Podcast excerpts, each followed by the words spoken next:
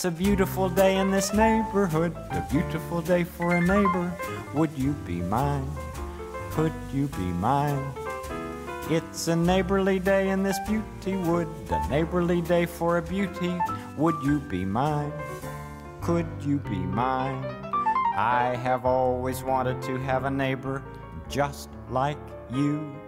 I've always wanted to live in a neighborhood with you, so let's make the most of this beautiful day. Since we're together, we might as well say, Would you be mine? Could you be mine? Won't you be my neighbor? Won't you please? Won't you please? Please, won't you be my neighbor? Neighbors are people who are close to us, and friends are people who are close to our hearts. I like to think of you as my neighbor and my friend. ¿Cómo se encuentran? Muy bonito sábado de peda, bienvenidos al Festín Ñoño una vez más, episodio 11 del Festín Ñoño. Soy su anfitrión Edson Robles, arroba Edson con TZ, y esta ocasión nos encontramos en un episodio muy especial del Festín Ñoño, tan especial que no iniciamos episodio con mis malos chistes de introducción y de demandas. He querido ser mucho más solemne porque la persona de la que vamos a hablar de hoy es muy solemne, es la segunda venida de Jesucristo y estoy muy contento de poder hablar de él. Eh, antes que nada y de empezar a hablar sobre Fred Rogers y lo mucho, bueno, lo mucho, lo mucho que estoy contento de haber este, conocido al señor Rogers.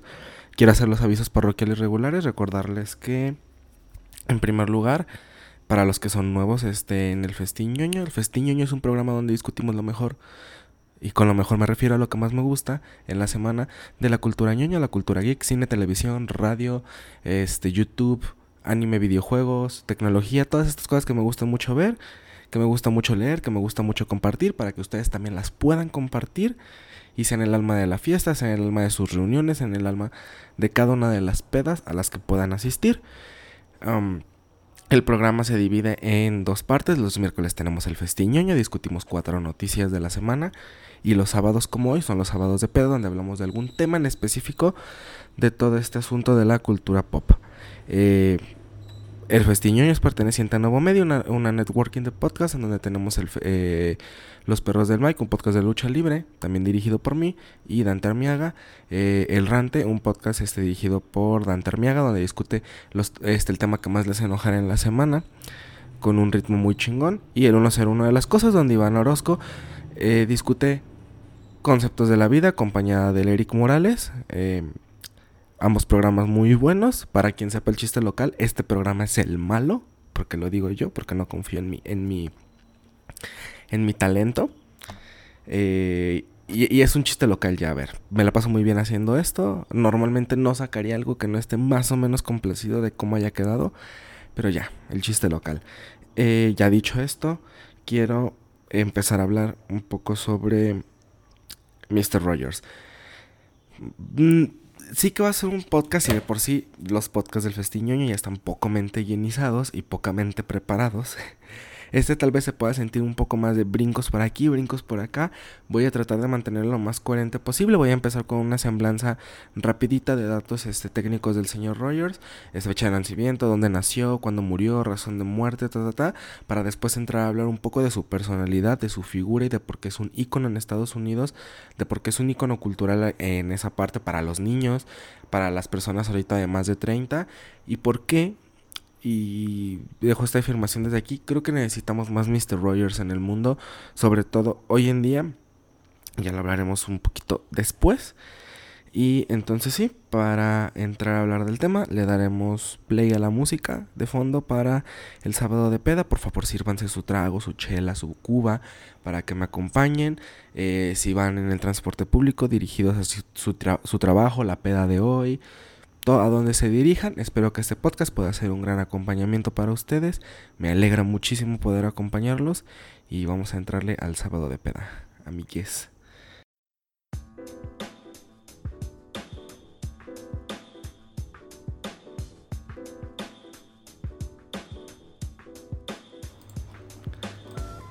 Perfecto. Fred Rogers con su segundo nombre Fred McFeely Rogers, nacido el 20 de mayo de 1928. Fue una celebridad de la televisión norteamericana, músico, titiretero, escritor, productor, ministro de la iglesia presbiteriana, por lo cual este, era un fiel cristiano, era, fue creador, showrunner y presentador de un programa educacional infantil conocido como el Mr. Rogers Neighborhood, el vecindario de Mr. Rogers, que tuvo una duración desde 1968 hasta 2001. No fue de corrido, lo hablaremos poquito más adelante, pero fue un programa muy longevo, estamos hablando de 33 años en la televisión. Nacido en la Troop, Pennsylvania, cerca de Pittsburgh, este, Rogers consiguió un título en, en, música en el Rollins College en 1951. Empezó su carrera televisiva en el mismo año en la NBC, regresó a Pittsburgh dos años después para trabajar en la programación infantil de la cadena NET, que sería conocida después como la PBS, que es una de las cadenas de televisión abierta en Estados Unidos más importantes, la Public Broadcasting Service. Este, después de graduarse del el Seminario Teológico de Pittsburgh, se convirtió en ministra de la Iglesia Presbiteriana en 1963 y fue a la Universidad de Pittsburgh este, durante el mismo tiempo para hacer un diplomado en lo que es educación y desarrollo infantil, donde inició una colaboración de 30 años con la psicóloga Margaret McFarland y también ayudó a desarrollar el show para niños The Children's Corner en el 55, Mr. Rogers en el 1963, que eh, Mr. Rogers fue su primer intento para crear este un programa infantil, ya que Fred estaba muy interesado en cómo poder acercarse a los niños, considerando plenamente que los niños tienen una personalidad y una complejidad igual de válida e igual de necesaria de investigar que la de los adultos, y empezó a crear estos programas de, de televisión educacional infantil. Él, al regresar de todo su, su seminario teológico, vio la televisión, descubrió la televisión y dijo, oye, qué buen invento, esto es una gran herramienta que podremos utilizar para hacer algo. Al final son valores cristianos, lo veía mucho de qué podemos hacer para que esto funcione y esto tenga una utilidad más allá del entretenimiento, pero no perdiendo ese encanto que debe de tener esta cajita mágica que tengo aquí enfrente. Creó Mr. Rogers en el 63, duró solo un año porque el mismo Fred consideraba que era un programa un poco soso, que era un programa que tenía que depender muchísimo de esas cosas que igual él no quería que tuviera, que era mucho el chiste del pastelazo para que la gente le preste atención y se olvidara mucho lo que quiere hablar, que es cómo poder apoyar a los niños y niñas en estas partes difíciles de la infancia, estamos hablando de unos 60, las cosas estaban cambiando, revolución sexual, guerra en Vietnam, eh, guerra fría, era difícil y Fred quería hallar una manera de demostrar que los niños perciben todas estas cosas y que los niños tienen que tener herramientas para poder afrontar todas estas cosas. Cinco años después, inicia el Mr. Rogers Neighborhood, que tuvo 33 años de duración. El programa fue este, críticamente aclamado por enfocarse en las este, preocupaciones emocionales y físicas de los niños, así como son la muerte, la rivalidad entre hermanos, la escuela y el rol de la escuela en el desarrollo de los niños y el divorcio. Rogers murió de cáncer de estómago el 27 de febrero del 2003 a la edad de 74 años. Su trabajo en la televisión infantil ha sido este, laureado infinitamente y ha recibido más de 40 este, títulos honorarios en diversas universidades y muchos premios, incluyendo la Medalla Presidencial de la Libertad en 2002 y un reconocimiento a toda la vida en los Emmy del 97. Fue inducido al Salón de la Fama de la Televisión en 1999. Eh, Rogers ha, influenciado a muchísimos escritores y productores de la televisión infantil y la televisión educacional en Estados Unidos y sus transmisiones han servido como fuente de tranquilidad y confort durante eventos trágicos, incluso después de su muerte. Suena que Fred Rogers era como la segunda llegada de Jesucristo y lo es. Fred Rogers es un poco la segunda llegada de Jesucristo.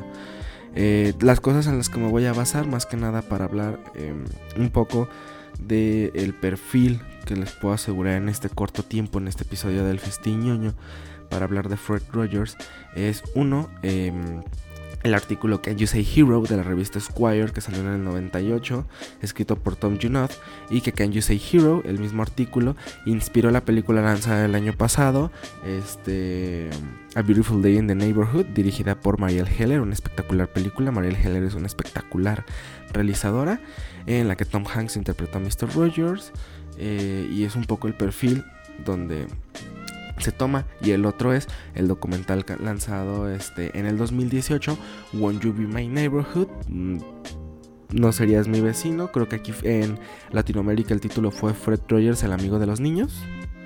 Eh, está disponible para quien tenga interés después de escuchar este podcast y quiere conocer un poco más y quiere ver presencialmente del hombre al que estoy, del que estoy referenciando durante este episodio puede ser comprado el documental por 110 pesitos en YouTube. No hay opción de renta, lamentablemente, por si alguien no tiene el dinero y normalmente las rentas son un gran paro, son 40, 30 pesitos. Si no, yo sé que son bien piratas y pueden hacer algo, pero estaría bien que si pudieran comprarlo o hacer algo, comprarlo legalmente, muy chingón. Esas son las dos referencias que más voy a usar para hablar en este capítulo. Eh, en primera, eh, estoy muy fresco de When You Be My Neighborhood porque lo acabo de ver. De hecho, me faltaron un par de minutos que tuve que omitir más por el tiempo que necesito para grabar este episodio porque aunque no parezca al parecer estoy más ocupado. Estoy ocupado toda la semana y cuando necesito enfocar esto me salen muchísimos pendientes, entonces, pero aquí le echamos ganas. bien, en When You Be My Neighborhood eh, la estructura fue hablar un poco de primero de lo que era Fred en este paso de ser ministro a interesarse por la televisión. En el 68 llega el Mr. Rogers Neighborhood y eh, Fred no tenía en cuenta el alcance eh, nacional que podía tener en ese momento. Durante su primer año empezó a ser una figura referente dentro de, la industria de la televisión educacional. Fue básicamente el referente de que exista la televisión educacional en Estados Unidos. Se presentaron un par de contratiempos durante ese tiempo. El, documental expone dos. Uno era el asesinato de Bobby Kennedy, hermano de John F. Kennedy, en el, en el 68. Eh, por lo cual Mr. Rogers, y me parece una de las partes, de las muchas partes interesantes que tiene el documental, de las muchas partes interesantes de la vida de Fred Rogers, hace un episodio especial donde la estructura del programa era tener a Mr. Rogers entrando con la canción de intro que les he puesto, este, entra, saluda a los vecinos y normalmente hay de dos, o es Fred conviviendo por el vecindario encontrándose a personajes ilustres como el cartero, el policía, o podía ser el tranvía del vecindario, iba a este reino mágico donde existían estos títeres que era que el, rey, la reina, no les digo los nombres porque también no me acuerdo de todos y si alguien termina estando muy interesado, prefiero que, que lo vean así y que entiendan la magia. Este, pero que era un mundo de fantasía, un mundo en el cual Fred nunca entraba. Este Fred era como yo las partes del vecindario, las hablo en el vecindario. Este reino de fantasía es donde yo voy a apelar a ciertas cosas que quiero hablar, pero sin mi presencia física. Pero lo que hacía Fred era usar títeres. Títeres, como les digo, el rey, la reina. Luego estaba este el tigre. Luego estaba la gatita. Era una títeres para atraer a los niños pero con personajes eh, que apelaban mucho a la personalidad de Fred, a una personalidad que tanto como figura pública o como el personaje Mr. Rogers tenía que tener su diferencia este, notable en alter ego. Y más adelante veremos que un poco como el mismo Fred, que reflejaba en su programa y en sus marionetas y en sus actitudes cosas que a él le daban miedo. Eh, Fred en este episodio especial aprovecha para que este el tigre le pregunte, el tigre Danny, hasta donde recuerdo, Daniel, le pregunta a, una de las princesas, esta es una actriz real, ¿qué es el asesinato? Eh, por lo cual, aprovechando la, con, la coyuntura del asesinato de Bobby Kennedy, él es completamente una persona que sabe que, la, que los hijos le van a preguntar a sus papás qué está pasando en las noticias. Y Mr. Rogers no, no tanto para quitarle la responsabilidad a los papás, sino para que tal vez vean en estas sketches, en estas situaciones, en estas anécdotas, eh, una forma de acercarse a los niños y hablar de estas situaciones difíciles. Eh, ahí les va la guía, decía Mr. Rogers, ahí les va la guía de qué podemos hacer. En ese episodio hablaban de, de, qué era el asesinato, le explican que el asesinato es cuando una persona muere a manos de otra persona. Y lo que me parece más brillante es que el tigre dice, no quiero hablar más de eso hoy. Y ella le responde, cuando tú quieras, que es un proceso muy natural. Porque los niños, por más que puedan retener muchísima información, Fred era consciente de que las dudas traen más dudas y que en situaciones tan choqueantes como hablar de la muerte a edad corta hay que manejarlo con sensibilidad, pero hay que manejarlo. Sabía que había que manejar este tipo de cosas. ¿Qué pasaba después? Eh, durante el inicio de la presidencia de, de, Nixon en Estados Unidos, Nixon era un poco el tipo de persona, el tipo de presidente que con los medios se puso muy agresivo de que, a ver, o te me comportas bien o bye, porque Nixon se enfrentaba a la guerra de Vietnam, necesitaba presupuesto para Vietnam, estaba perdiendo en Vietnam, cosa que pasó al final, lo dejó en vergüenza y luego pasó lo que pasó con Nixon. Eh, entonces con los medios tuvo una situación muy tajante y entre los medios que iban a tener un presupuesto recortado, sino que la televisora tal vez pudiera desaparecer, era la misma PBS. Por lo cual este, uno de los senadores en cuestión, que estaba en cargo de este caso, eh, era muy tajante. En el mismo documental se ve que era muy tajante. Y, que demostraba que estaba harto de tener que recibir ejecutivos y tener que recibir abogados y tener que recibir personas que nomás estaban leyendo declaraciones que se estuvieran pensando 500 horas que tal vez no tienen ningún propósito más que la de tener dinero para abastecer las arcas.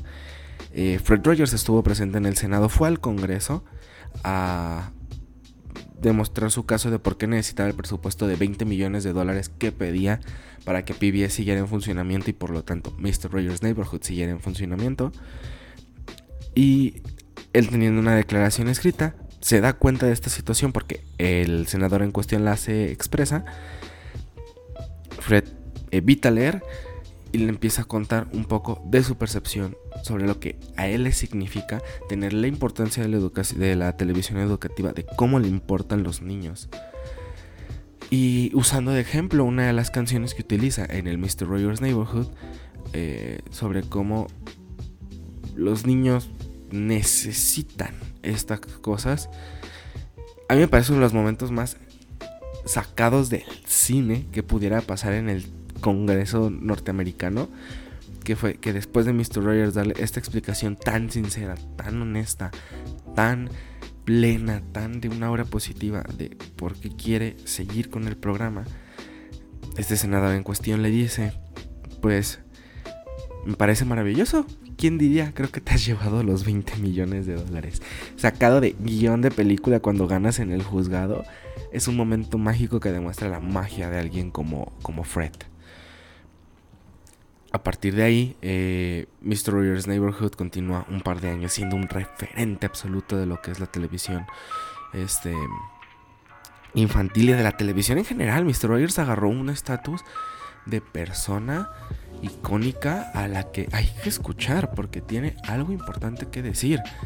En el mismo documental su familia habla mucho, hablando de lo que él tiene que decir, de cómo Fred se sentía siendo Mr. Rogers.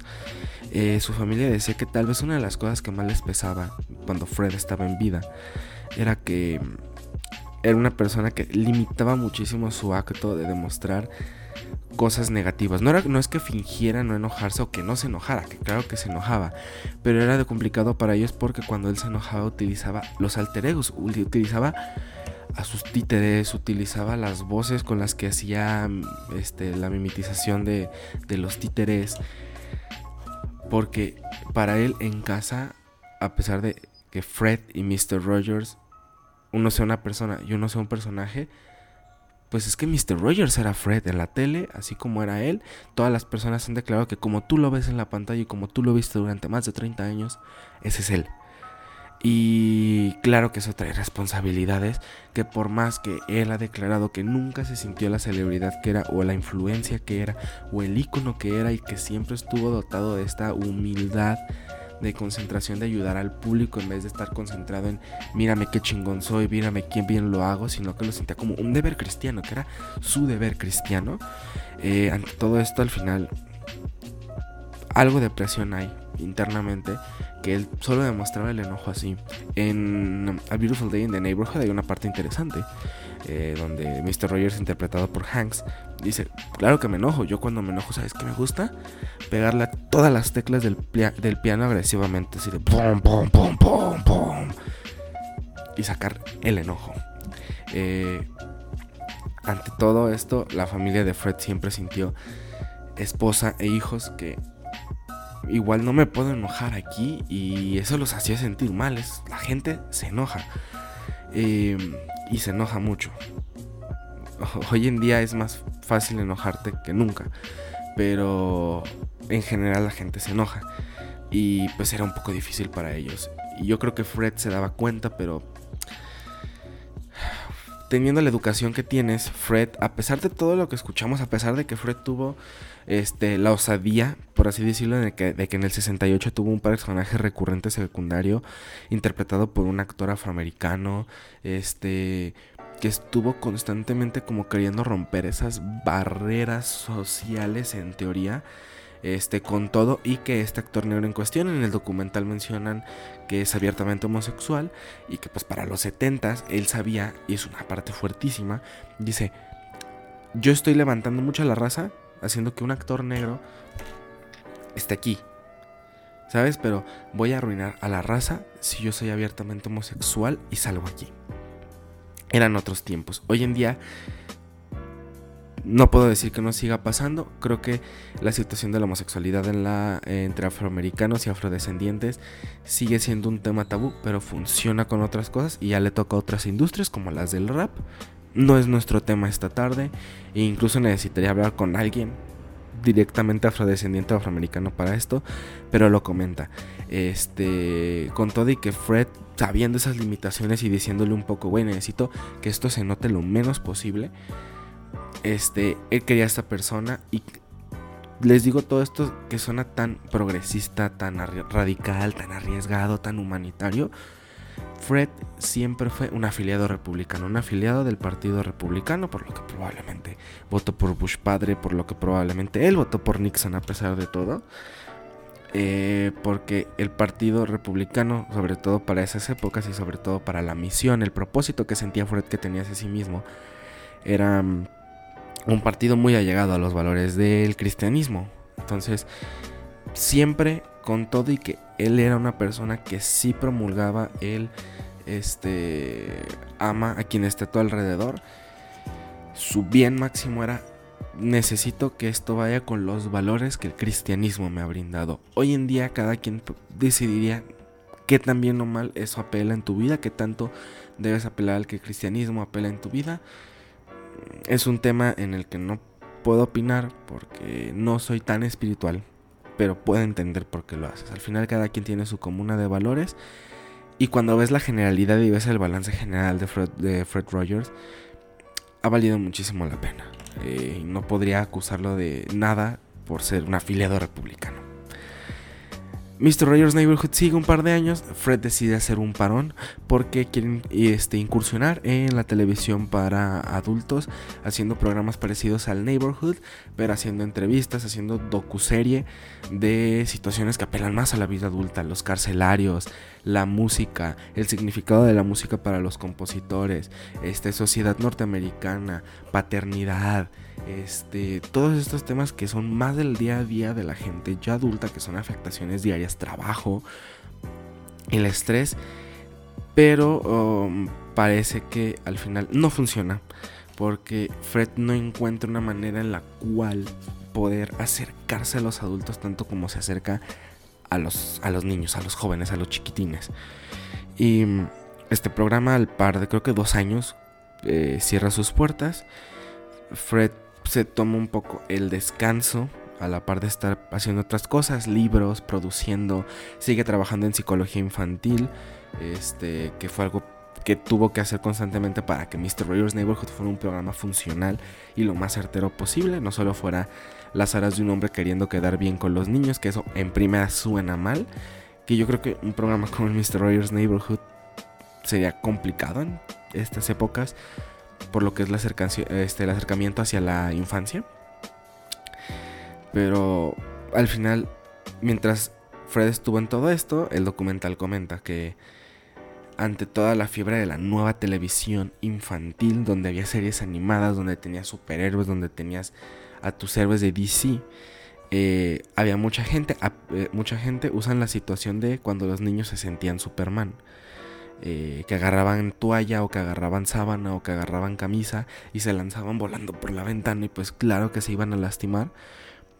Fred en un poco sí ok boomer, pero entendiendo que era una persona de más de 50 años de valores cristianos, em, dice, pues yo creí que ya había cubierto todas las facetas y todas las aristas de lo que es el desarrollo infantil y de cómo enfrentarlo y de cómo sugerirlo y de cómo ir creciendo orgánicamente se empieza a dar cuenta de que no, porque el desarrollo infantil va a estar en constante cambio mientras las épocas cambien. Por más que Mr. Rogers se siga sintiendo un niño, no es el mismo niño que era cuando nació en los 20s, 30s, a los niños de los 70s, 80s.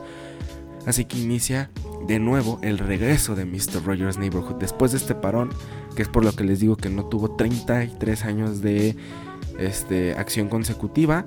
Los tuvo técnicamente porque la táctica que hicieron fue repetir episodios, por lo cual nunca salió necesariamente del aire. Pero entendiendo que sean episodios y producciones independientes y nuevas cada una, sí hubo un parón. Empieza el regreso de Mr. Rogers Neighborhood. Eh, con ello Fred adopta en la primera faceta de este regreso una actitud de querer acercamiento, hacer un acercamiento más, si bien a lo que él entiende como es cómo puedo asistir, hay una generalidad de cómo los niños deben ser asistidos este, cómo a los niños se les debe tratar, empezó a entender que hay fenómenos culturales que no puede omitir y empezó haciendo su acercamiento a ellos, de que le tocaba a niños que querían hacer el moonwalk, de que iba a las calles con los niños en, los, en el Bronx, que iba con los niños a todos lados eh, a ver qué hacían, ¿sabes? Entender un poco qué le gusta a los niños hoy en día, la chaviza. Eh, a, los 80 cuando Mr. Rogers hace su cemento, se cimenta, perdón, como el icono. Si ya era un icono, ahora ya era la persona más importante de América después del presidente. Eh, los programas de comedia, empezaba Saturday Night Live, tenías los Tonight Show ya. Hacían sus parodias este, de el, vecindario del señor Rogers, algunas con buen este buena ondita, como más en, parodia tributo, como las que hacía Eddie Murphy con el, el vecindario de Mr. Robinson. Eh, otras no tan chidas como las que se hacían en Tonight Show, eh, pero esto empezó, son los riesgos de volverte una figura referente en general. Y esto ya era en tiempos antes del Internet. Sí que cuando avanza y mientras más avanza la edad de Fred, aunque se mantiene un poco vivo por todas estas cosas, pues uno crece, la tele avanza, la cultura avanza a pasos muy agigantados y por más que él se quiera adaptar, hay cosas con las que no va a estar de acuerdo. Eh, la televisión infantil se sigue modificando, es más violenta, es un poco más agresiva, es un poco más cínica. Eh, y pues Fred se encuentra en una encrucijada porque eh, no es que le empezara a ir, a ir, mal al programa, pero hay una encrucijada aquí de qué voy a hacer. Llega el nuevo siglo, llega el nuevo milenio, al final Mr. Rogers Neighborhood sigue establecido como un programa referente. Llega su última transmisión. Y después, entrando al nuevo siglo, que eh, lo ha hablado muchísimo cuando hablo de cine, que el siglo XXI es el siglo del cinismo, el siglo de este, el nihilismo, el siglo del me vale madres todo, porque las condiciones económicas, sociales, demográficas han cambiado totalmente. No, no es que quiera echarle la culpa a nadie, porque pues tienen toda la razón, pero ha sido una modificación brutal a, a cómo la gente identificaba su sociedad hace 40 años. Em, sí que la gente empieza a criticar a Fred. Porque estos niños que en los 70 tenían 5 años, ya tienen 35 en los 2000, ya son papás. Y desde 10 años antes se empiezan a dar cuenta que una persona que les decía todos los días que, eran especiales, que le echaban le echaran ganas o no, eran únicos, que todo valía la pena, que estaba muy contento de verlos y de tenerlos con él todos los días. Estas personas que se dijeron, no, Mr. Rogers me engañó. Mr. Rogers me dijo una mentira porque la gente no cree que soy especial. Este, titulares de que, no, Mr. Rogers debió haberle dicho a los niños, no, si, este, si eres único, este, si eres especial, tienes que echarle ganas para ser especial. Entonces nos creó una bola de desquacerados que, que no han hecho nada y que sienten que merecen todo el mundo y que es una plática muy actual este, muy, muy actual sobre lo que es ser o no especial, ser o no válido, más en tiempos de redes sociales, en tiempos de followers, de likes, de marketing y de alcance. Em, y, es, y, es una parte que apela mucho a mí, que em, yo disfruto mucho haciendo este podcast. Y yo me la paso increíble haciendo este podcast la mayoría del tiempo. Sí, claro que todos los días, bueno, no todos los días, pero a veces sí digo, güey, no tengo los peores números. O sea, hay alguien que sé que está esperando escucharme y que lo agradezco. Pero sería chido tener más números. entonces, es este de. Y si no soy especial, y cuando me decían que hablaba chido, o ah, qué padre que sabes de estas cosas, y si no sirve para nada. Y al final mi respuesta es, estamos en un momento donde las cosas no están bien donde creo que hasta Mr. Rogers tendría la decencia de decir las cosas no están bien si él siguiera vivo. Y a pesar de eso, de que no estén bien, creo que forzarnos a ser extraordinarios en un sentido de que la gente nos lo reconozca como en esta lucha de yo valgo más que tú, no se debe permitir que al final no tener un propósito fijo en la vida no te hace menos persona y no te hace, no te hace nada menos en contra nadie. Y es una de las cosas que más rescato de, de Fred Rogers. Y que es lo que comentan en la última parte del documental. Que él siempre va a rescatar que sean los tiempos que sean. No importa eso, no importa si yo este, igual en un año no sé qué hacer de mi vida. O igual en un año nomás disfruto yendo a caminar, yendo al parque. O si mi, único propósito del día es este jugar videojuegos o es hacer ejercicio. El mundo claro que gira, y ya lo dijo MC Dinero alguna vez, el mundo se consume en dinero, dinero. Pero estamos en un punto, y gente como yo, gente de mi generación, las nuevas generaciones, estamos en un punto donde neta lo que más necesitamos es que nos den espacio de sentirnos especial solamente porque estamos sobreviviendo y porque estamos logrando día con día, a pesar de lo que pasa, seguir. Y Fred estaba muy de acuerdo con eso. Y es lo que más rescato de él. Y, y es lo que rescato más de un hombre que mantuvo fijos sus valores todos los tiempos, que a pesar de que no sean los valores más modernos del mercado, son de los más honestos, eh, bien intencionados y cuidadosos que he visto en una celebridad norteamericana y en una celebridad de Occidente en general. Que hoy en día la gente, eh, no solo en la televisión regular, sino plataformas televisivas a la YouTube o a la Facebook o en Twitch, la gente pareciera que la moda es ser lo menos amable posible. Y yo no digo que la gente no debe estar enojada, insisto, la gente tiene razones de sobra para estar enojada. Pero es diferente estar enojado a buscar ser el más ojete del lugar. Entonces, hoy en día ya no hay gente como Mr. Rogers en la televisión. Si es una rareza encontrar gente que constantemente tenga que apelar tan gustosamente a querer darnos a entender que qué bueno que estamos aquí y qué bueno que lo logramos y qué bueno que podemos seguir. Y al final lo rescato mucho y con esto yo creo que voy a cerrar el episodio del festiñoño. Ah, porque me están saliendo las lagrimitas del vecindario. Antes de despedirme, pues les agradezco muchísimo que me hayan acompañado en este viaje. Eh, que son unos chingones. Que no se tomen a pecho de que no son suficientes porque digo, ay, no me escucha tanta gente la verdad al final, las personas que son y que se toman la molestia de decir, ah, es sábado, igual ya sabré. Con yo saber que hay una persona que diga, ya es sábado, ya habrá subido algo Edson, ya habrá nuevo festiñoño. Yo ya siento bien y siento que algo vale la pena tomarme estos minutos para ponerme delante de un micrófono a decir estas cosas y acompañar a la gente eh, en su trayecto del día a día, que es al final por lo que igual estoy aquí. Eh, les mando un abrazo enorme, los voy a dejar con la despedida de Mr. Rogers para que alguien más les recuerde los, los chingones que son. Y pues espero estar, que nos estemos escuchando el miércoles. Sigo todavía un poco enfermo y estoy bien preocupado de que sea coronavirus. Este, pero sí. Un abrazo, los quiero mucho y feliz fin de semana. Vecinos. Vecinitos. You know, it happens so often.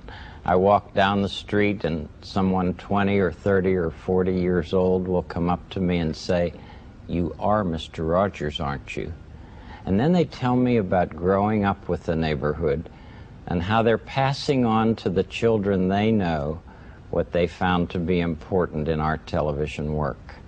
Like expressing their feelings through music and art and dance and sports and drama and computers and writing and and invariably we end our little time together with a hug. I'm just so proud of all of you who have grown up with us and I know how tough it is some days to look with hope and confidence on the months and years ahead. But I would like to tell you what I often told you when you were much younger. I like you just the way you are. And what's more, I'm so grateful to you for helping the children in your life to know that you'll do everything you can to keep them safe and to help them express their feelings in ways that will bring healing in many different neighborhoods.